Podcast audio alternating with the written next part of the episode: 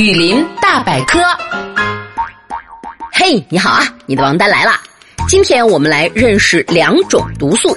首先，神经毒素，顾名思义，就是会损害猎物神经系统的毒素，通过麻痹猎物的神经系统，使猎物耳目不明、精神恍惚，并且会令猎物心跳和呼吸暂停。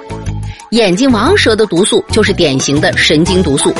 神经毒素毒发迅速，动物中毒之后几秒钟之内就会被麻痹，短则几分钟，长则几个小时就可能死亡嘞。血清毒素，血清毒素就是妨碍血液凝固、破坏红血球、白血球、毛细血管和肌肉组织的毒素。角响尾蛇的毒素就是典型的血清毒素，血清毒素会沿着血管扩散到全身，引起内出血。如果不进行及时的治疗，就会导致七窍流血，因为主要脏器受到破坏而死亡。